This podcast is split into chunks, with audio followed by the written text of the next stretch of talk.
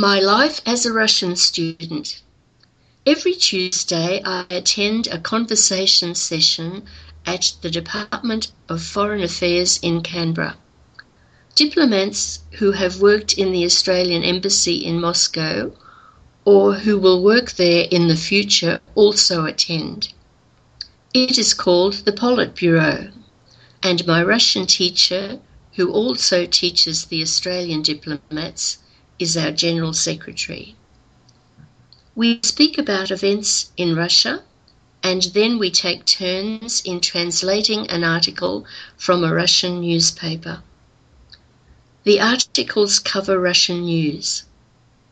After the Politburo, I have an individual Russian lesson for an hour. For homework, I have usually listened to Russian people on YouTube who might speak, for example, about how they have learnt English. This week I will listen to an interview with Pugacheva. This gives me practice in listening and understanding different Russian voices. I translate the main points of the conversation into English, and during the lesson, I transcribe them into Russian. This helps me think quickly without preparation. Every Tuesday evening, I also attend Russian lessons at the Russian Orthodox Church in Canberra with two other students. We are about the same level. For homework, we read and understand a chapter from one of Chekhov's short stories, and in conversation, we speak about the events in the story. We also learn grammar.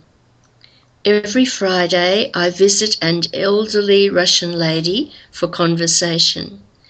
She is 85 years and came to Australia after the Second World War as a refugee.